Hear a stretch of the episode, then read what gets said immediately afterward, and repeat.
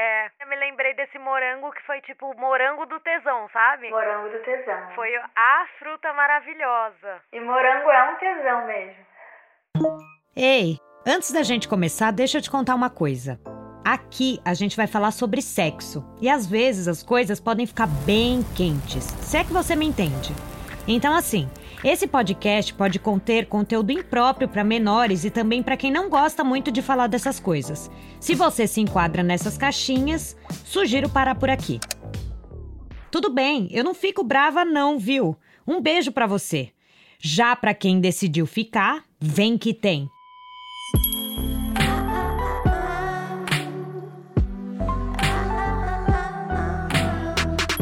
Tudo na vida é sobre sexo, menos o sexo. Sexo é sobre poder. Dizem que quem falou isso foi um escritor inglês antigo. Ele nem era sexoterapeuta, mas sabia das coisas. Então, pra gente se empoderar de vez, bora falar do que dá prazer e faz a gente viver bem. Eu sou a Maria Eugênia Suconic, mas pode me chamar de Mareu. Tá começando agora Tudo Sem Vergonha, um podcast exclusivo Amazon Music. Vem comigo?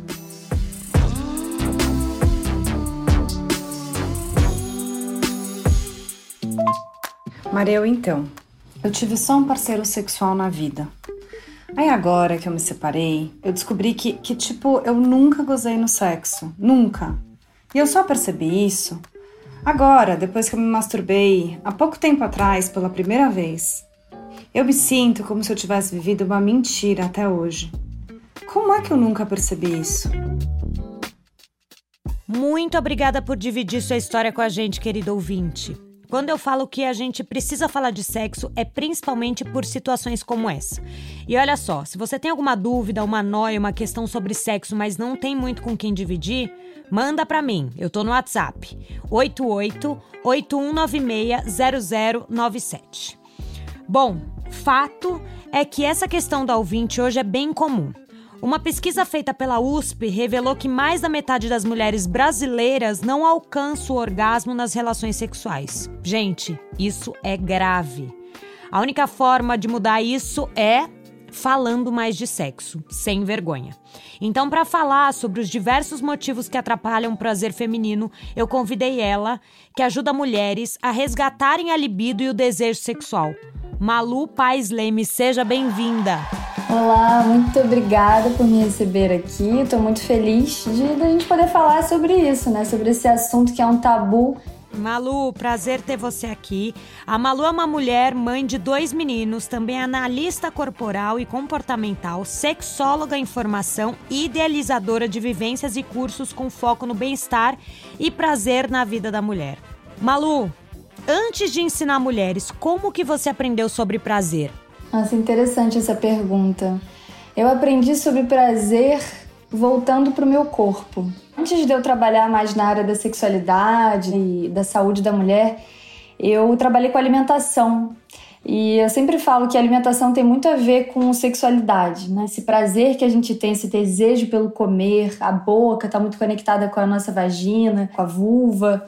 Então, é, eu fui reaprendendo a sentir prazer através da comida. Eu fui culinarista e chefe por muitos anos. Então, meu grande objetivo era exatamente fazer com, como que eu posso trazer mais prazer.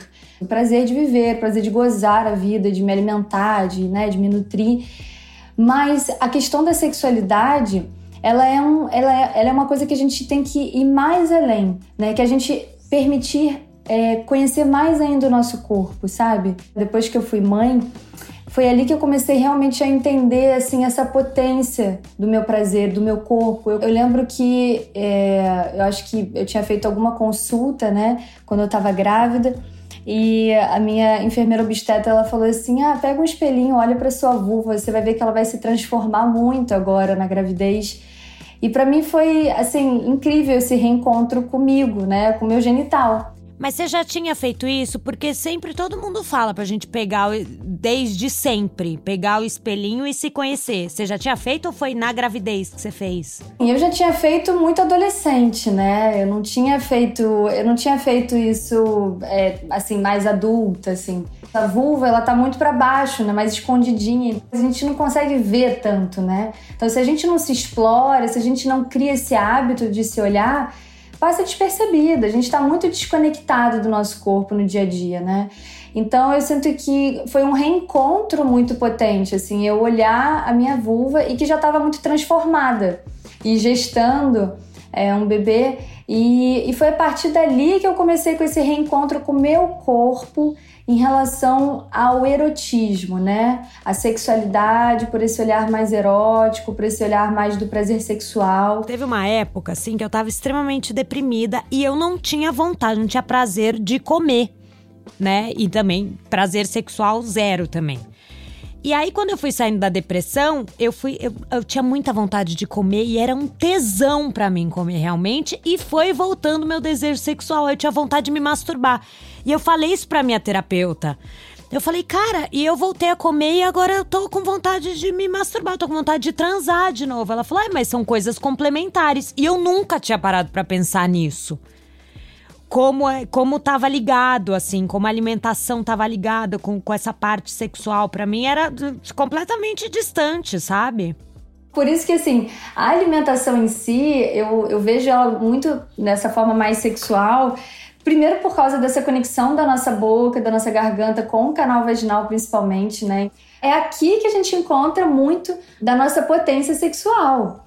Porque quando a gente se entrega para esse lambuzar para esse desfrutar, né, sem culpa, sem vergonha, sem medo.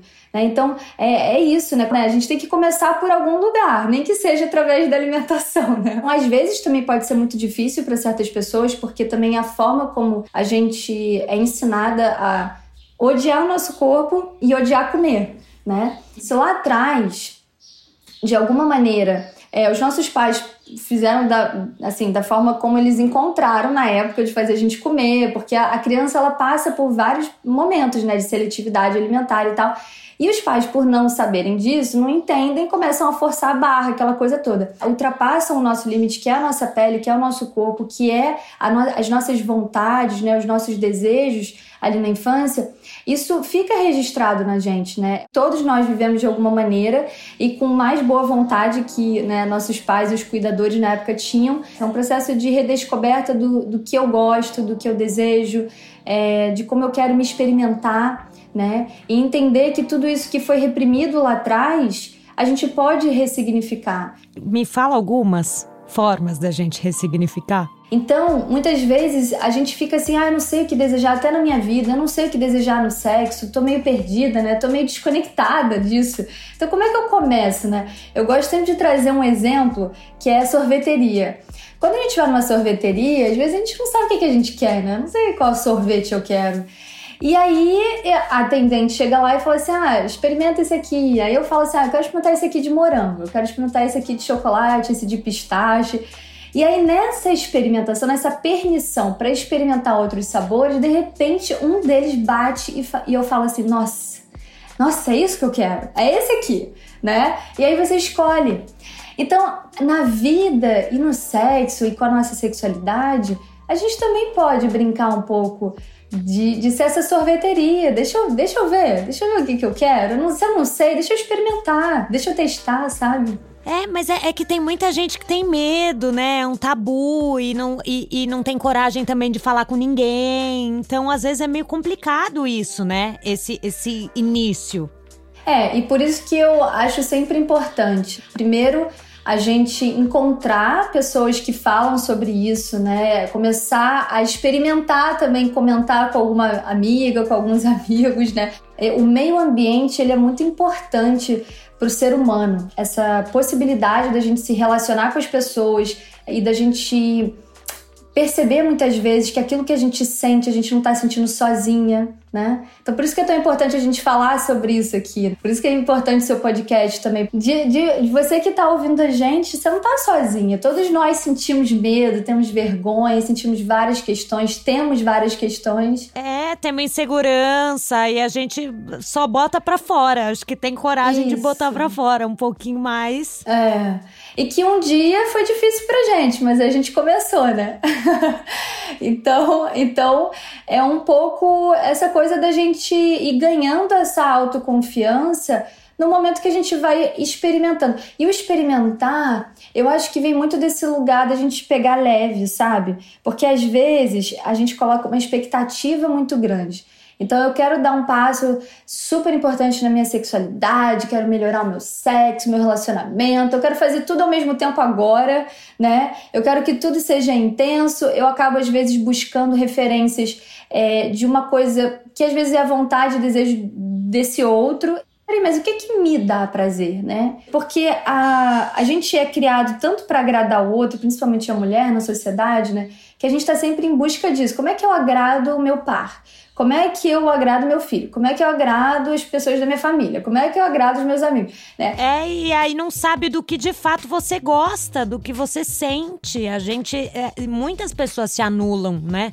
E isso é o que não pode acontecer. A, a, pergunta que vem é: se, se não fosse acontecer nada de errado com o desejo que você tem, se não tivesse é, ninguém te julgando, é, ninguém colocando medo em você, é, se você pudesse fazer isso livremente, sem julgamento, sem nada, o que que você, você gostaria de fazer? Então a gente começa por aí. Quando a gente pensa um pouco nessa eliminação desses julgamentos que são inconscientes, que muitas vezes a gente não, não tá pensando, mas a gente sabe que a gente se sente julgado. Então imagina se nada disso tivesse, né? O que, que você realmente desejaria?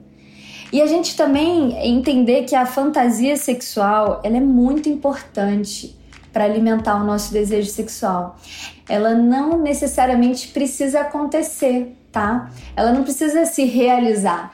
E é aqui que é o fantástico. Eu gosto muito de uma autora que ela se chama Esther Perel e ela fala muito sobre essa diferença, né, da fantasia sexual e do desejo, até do desejo de vida.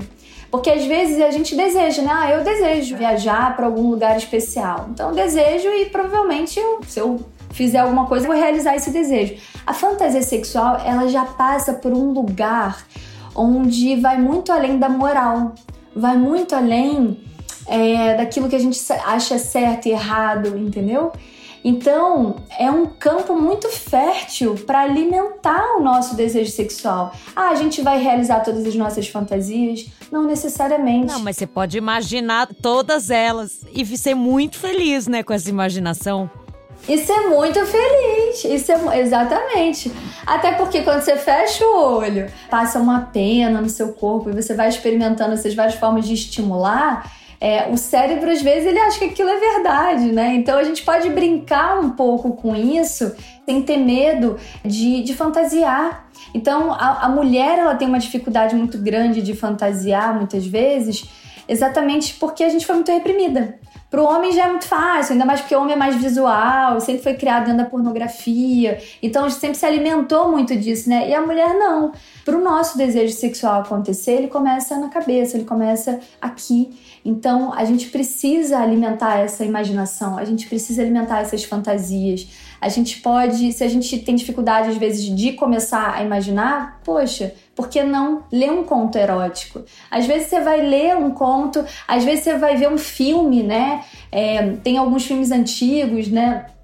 Que, que passam bastante esse erotismo, mas é aquela coisa do. Porque a, fantasia, né? O desejo tem uma coisa meio da. O que, que vai acontecer, né? É a curiosidade louca a gente é movido a isso, né? A gente é movido a, a novidade, a curiosidade. E é aqui que a gente começa a aumentar esse fogo interno, né? A gente começa a trazer essas novidades para o nosso dia a dia. Isso voltando até para aquilo que a gente falou no começo, para alimentação.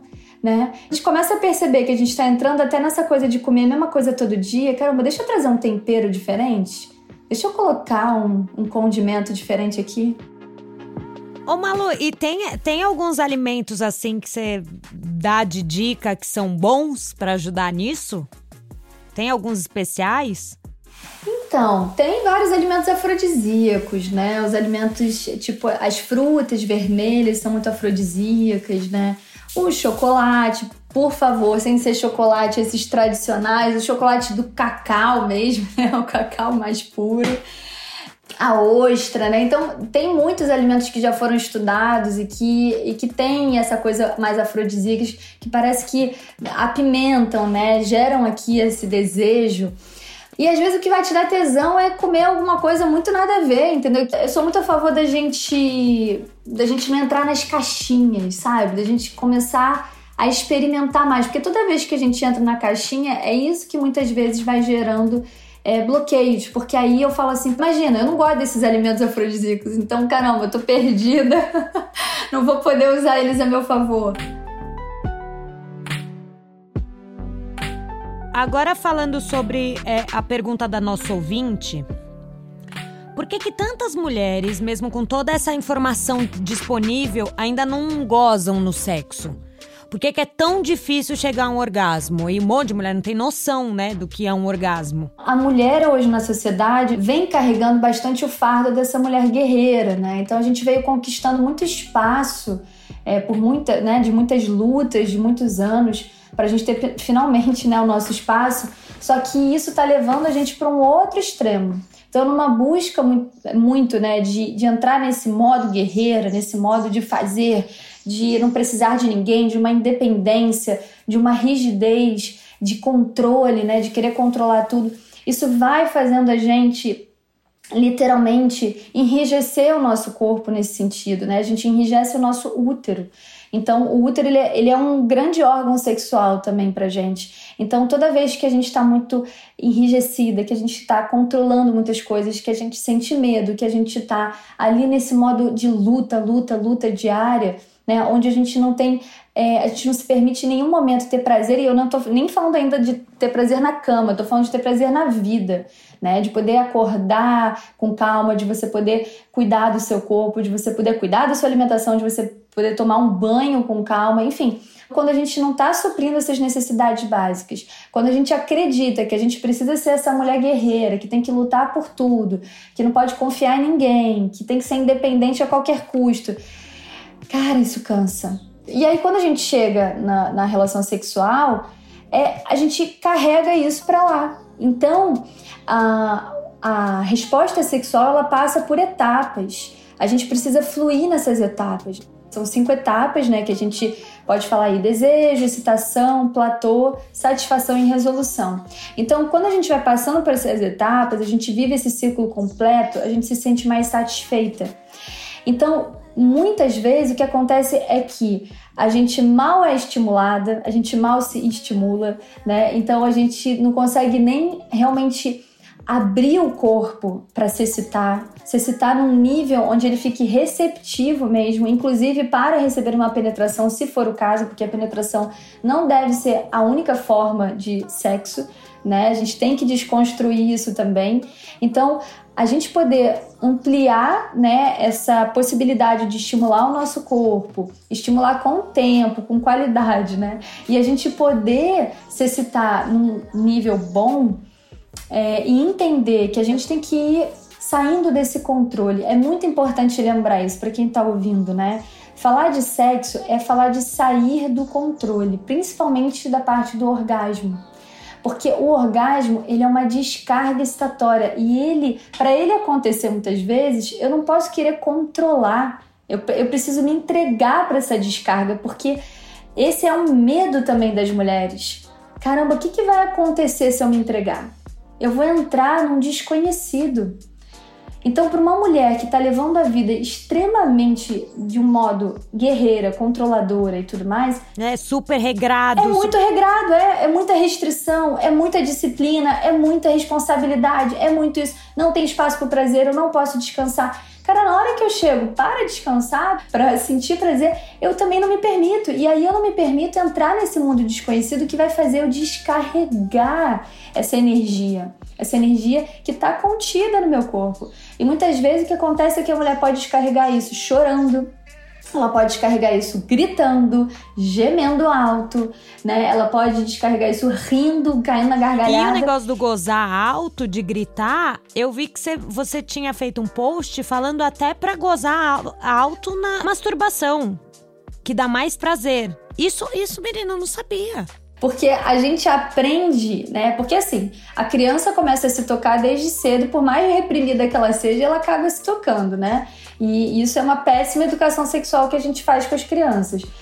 E aí, o que, que a gente. O que, que é ensinado pra gente? Pô, toda vez que eu vou me tocar, eu tenho que fazer isso quieta, né? Tem que ficar escondidinha. Vai que alguém me pega, né? Então eu vou ser punida, né? É um medo, é um medo. Então a gente já fica muitos anos é, se masturbando dessa maneira. Então, quando a gente chega na vida adulta, é um hábito. Né? Que imagina, não posso. Imagina, gozar é coisa de prostituta, né? É coisa de, de mulher que, que não, não é essa mulher aceita pela sociedade. Então, gemer é coisa de mulher de, de filme pornô, né? Nossa, gente, mas eu nunca gemi assim alto me masturbando. Eu fiquei, eu, eu fiquei passada. Falei, como é que eu nunca fiz? Eu preciso experimentar. Quero voltar para casa já, você não tá entendendo?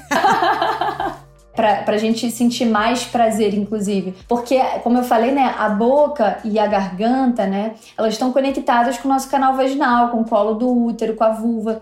Então, toda vez que a gente abre a garganta, que a gente emite um som, a gente está, inclusive, é, ativando o nervo vago, que é um nervo que começa aqui perto da garganta e vai descendo por vários órgãos, inclusive chega ali no útero e colo do útero.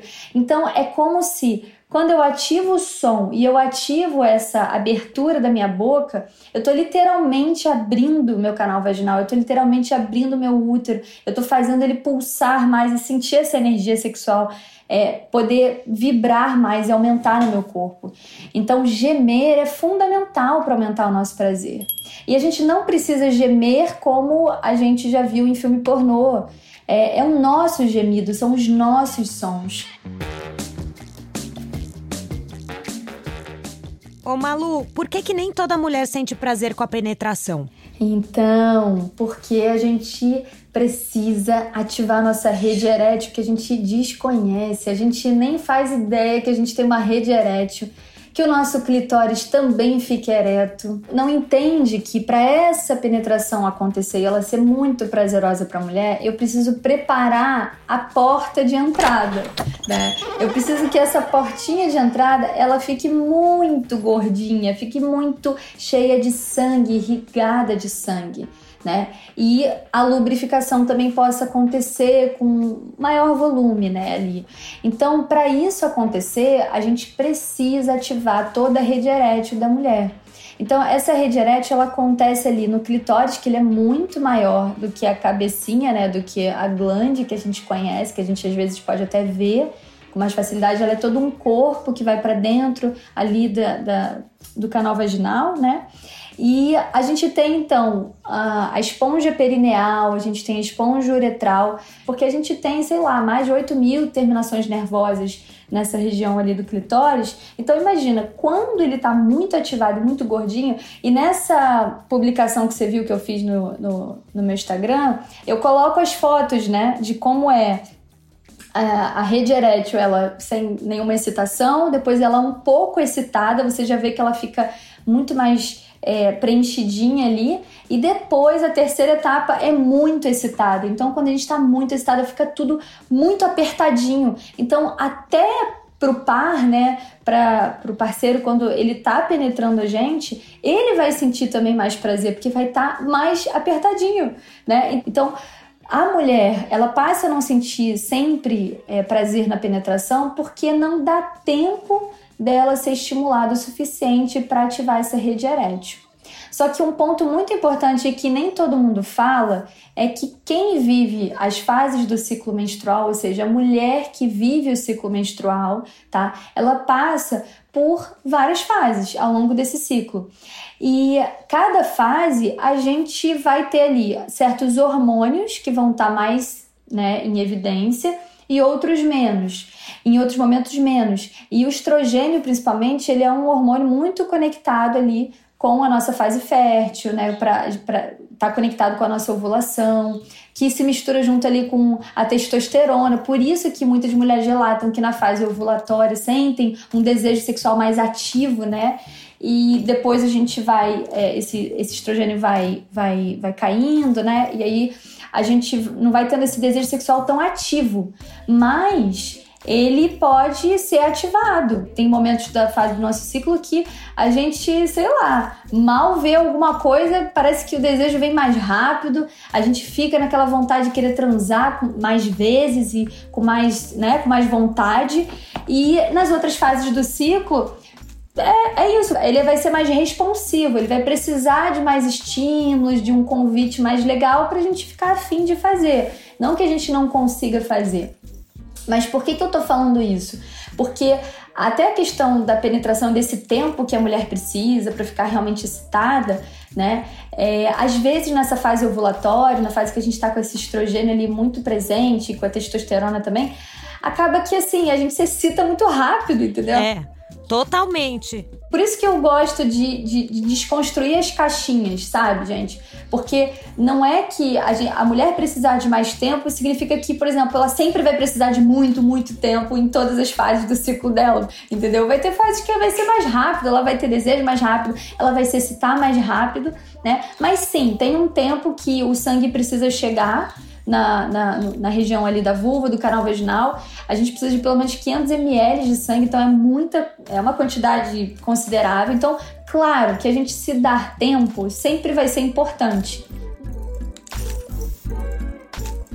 Ô Malu, e a TPM é normal ou não é normal? A TPM ela pode acontecer sim, essa tensão pré-menstrual pode acontecer, mas a potência que ela será, né, para essa mulher vai tem muito a ver com como essa mulher está se cuidando. Então, a fase pré-menstrual é uma fase de, de assim, de uma grande descoberta de como você está de autoconhecimento, de como você está se cuidando. Então, se eu tenho TPM todo mês, tem alguma coisa errada, gente. Se eu tenho cólicas horrendas, não é normal. A dor não pode ser normalizada da forma como a gente normaliza. A gente vai ter que aprender a dizer não. A gente vai ter que saber colocar limites. A gente vai ter que saber é, parar de querer escolher fazer tudo ao mesmo tempo agora. Então, assim, dá trabalho se cuidar, gente, mas o resultado que a gente tem a curto, médio e longo prazo é muito maior. Então, por isso que eu gosto muito de trabalhar com essa maturidade feminina, né? A gente precisa começar a olhar para o trabalho de uma forma é, mais positiva, sabe? E não de uma forma infantil, que é tipo, ai que saco, me dá trabalho, então deixa pra lá, sabe? Vou continuar sentindo dor, vou continuar tendo cólica, vou continuar tendo tensão pré-menstrual, vou continuar não gozando, entendeu? Porque isso dá um trabalho. Eu que tive TPM muito tempo, minha vida mudou. Assim, mudou tudo porque eu mudei todos os meus hábitos, mas é muito bom não ter TPM. E agora, se eu sinto alguma dor ou algum desconforto, eu já sei do que, que é. Porque a, a dor faz você não querer se conectar com o seu corpo. Você fala, caramba, tá doendo. Então deixa eu tomar um remédio, né? Deixa eu me anestesiar. Deixa eu comer alguma coisa, deixa eu né, fazer alguma coisa que vai me anestesiar, porque tá difícil encarar essa dor. TPM é um, é um grande momento de, de, de você olhar para aquilo que tem que ser olhado e que é difícil. Eu preciso desse tempo para mim, porque eu preciso processar. Eu preciso conseguir processar tudo que eu tô vivendo. Eu preciso deixar ir, eu preciso é, ativar o prazer. Eu tenho formação em terapia menstrual e com a minha professora, ela falava muito isso, assim, que a, a fase pré-menstrual é a fase de maior prazer para a mulher. Olha que louco isso. Eu sei que um dia antes da minha menstruação eu fico desesperada para transar me dá um tesão absurdo, sabe? Um tesão fora do como é. Eu falo, hum, vai descer amanhã. Eu já, já sei isso. Interessante. É, então, é porque eu gosto de falar até que a fase pré-menstrual tem duas etapas, né? Que a primeira é perto ali, logo depois da ovulação, os hormônios ainda estão lá em cima, eles vão começar a cair, mas ela ainda tá com eles ali, né? Depois, nessa segunda etapa, que é mais próximo da menstruação, é, quando os hormônios eles estão realmente caindo, assim, a gente vai sentindo essa queda, é, que acaba, né, que vai deixando a gente mais assim, opa, né, a, gente, a gente sente, né, que alguma coisa aconteceu aqui. É, é ali que a gente precisa se cuidar cada vez mais. É, e falando em cuidado, Malu, queria saber quais cuidados você recomenda para vulva e para vagina. A vagina é o canal vaginal que tá para dentro, né, gente? E a vulva tá ali fora. E o canal vaginal, ele é um canal autolimpante, que a gente não precisa botar nada lá dentro. Nada, nada, nada. Nada de sabão, duchas vaginais, nada disso, gente. Isso é super perigoso porque ali tem uma microbiota vaginal tem uma flora vaginal. E tem um pH equilibrado e que ele varia de acordo com a fase do ciclo menstrual também. Ele fica hora mais ácido, hora um pouquinho mais alcalino, dependendo da fase. Então, é, a gente precisa muito deixar quietinho esse canal vaginal. Falando de cuidado diário, né, daquela higiene básica, a gente não limpa canal vaginal, tá? Não façam isso, porque isso pode gerar vários problemas depois no sexo, entendeu? Com a sua saúde ali vaginal. A, a vulva, a gente já pode é, higienizar ela, né? Pode ser só com água, sim. Pode ser com sabão neutro. É esse monte de sabonete que tem. Sabonetes íntimos, convencionais, que você diz? Uhum. É, então, isso tudo, gente, é indústria, né? Querendo que a gente fique com cheiro de rosas, de flores. Eu vi, um, eu vi uma coisa que estava escrito no seu Instagram que é buceta tem cheiro de buceta. É, é um texto da Palmeira Margarida, maravilhosa que eu gravei esse vídeo e é isso, buceta tem cheiro de buceta, gente. Cada uma tem o seu, tem o seu cheiro específico e que ele muda também de acordo com a fase do ciclo menstrual, também muda com a alimentação, então o que você está comendo também vai mudar o cheiro. Comam frutas, entendeu? Para vocês ficarem com, com o cheirinho frutado.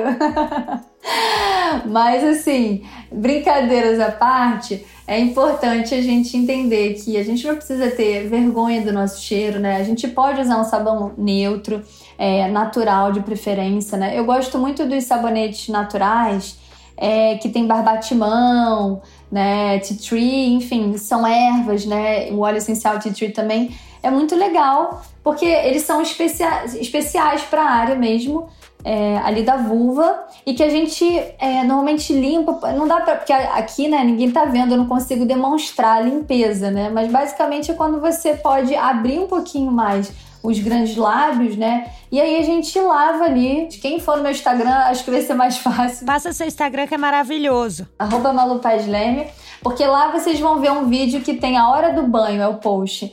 Mas basicamente esse é um cuidado importante da limpeza, mas existem vários outros, né? A gente poder escolher, por exemplo, roupas que sejam mais larguinhas, que a gente possa ficar sem calcinha na maior parte do tempo, né? Essa coisa a gente ficar abafando muito é, a vulva, né? A gente é, ficar usando calças e tecidos muito sintéticos, calcinhas muito sintéticas, tudo isso pode prejudicar a microbiota e também a, a, respiração mesmo. A gente tem que entender que o nosso corpo precisa respirar, né? Nossa, eu lembro que a minha mãe que falava: tem que dormir sem calcinha, não durma de calcinha. E é um hábito, Sim. assim. Meu, eu durmo sem calcinha. Sim, nossa.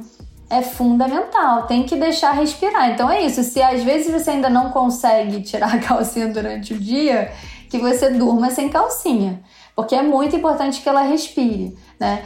E, e, outras práticas que eu acho importante da gente ter né, com, com, com a vulva né, e com o canal vaginal é a gente poder simplesmente olhar, tocar, sabe? Isso também é forma de cuidar, a gente se masturbar, né? A gente se estimular, a gente às vezes fazer um carinho, a fazer uma conchinha, vocês podem esquentar a mão uma na outra, assim, aí faz uma conchinha e coloca a mão ali e falar coisas positivas para sua vulva.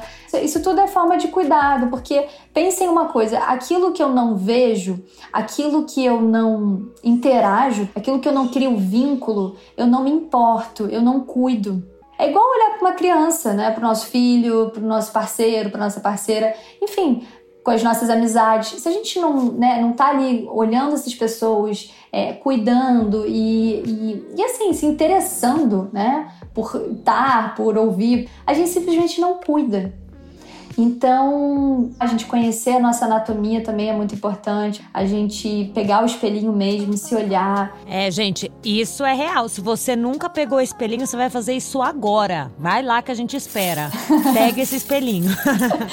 Pega e já fica aqui ouvindo a gente. Exatamente, para se olhar e se ver. Mas não vão ouvir mais, porque infelizmente a gente chegou ao fim do nosso podcast hoje. Na verdade, a gente vai para uma rapidinha agora que eu vou te fazer perguntas e você vai responder assim em poucas palavras. Você topa? Vambora! Rapidinha. Rapidinhas. Rapidinhas. Malu, numa palavra, o que é sexo para você? Ai, intimidade. O que que te deixa com tesão? Eu vou falar uma coisa de agora, tá? Não quer dizer que sempre seja isso que me dá tesão. Tá. Mas agora tá sendo colocar uma música, assim, ouvir uma música no fone de ouvido que eu tenho aqui e dançar muito. Isso me dá muito tesão. Ai, eu adoro também. Me dá tesão. O que que corta o clima? Cara, o que que corta o clima? Ah, mas pode ser uma coisa que já cortou. Pra mim é ficar na cabeça. É ficar muito na minha cabeça. É, é- me perder na minha cabeça. Isso corta o clima. O que que é traição pra você? Hum. Traição. Caramba, não sei se eu sei responder essa, não, hein? Se você pudesse escolher uma pessoa famosa pra passar uma noite, quem seria? Meu marido não pode ouvir. Nossa! Para, é só, é só uma fantasia. Só uma fantasia. Caramba, uma pessoa famosa. Bom, gente, é óbvio que eu vou escolher alguém bem gringo, né? Deixa eu ver aqui. Alguém bem longe. ah, gente, é muito clichê, mas eu vou nele. O Brad Pitt, né? Ah, maravilhoso, tá bom. Grazie. É clichê, mas é maravilhoso. Maravilhoso. E ele tá virando. Ele tá ficando. Ele tá ficando um homem maduro, assim, maravilhoso também. Continua incrível. Então, vou deixar bem clichê mesmo. Não, vai, arrasou. Malu, muito obrigada pelo papo. Você é muito maravilhosa, eu amei. Aprendi um monte. Vou me masturbar gritando, Gemendo. gemendo muito, vai ser muito bom. Obrigada, viu? Delícia. Obrigada também. Adorei, gente. Obrigada. Esse foi o Tudo Sem Vergonha, podcast original, exclusivo à Amazon Music. Eu sou a Maria Eugênia Suconic e aqui a gente fala de sexo pra quebrar tabu mesmo. Pode perguntar sem medo o que você quer saber sobre sexo e a gente vai responder. Manda seu áudio para 88 8196 0097. Repetindo, 88 8196 0097. Eu tô ansiosa para ouvir as histórias de vocês aqui. Tudo sem vergonha. Uma produção da Trovão Mídia com assistência de Jaiane Rodrigues, roteiro da Daniela Fernandes e edição de som da Fonocórtex. Foi bom demais isso, né?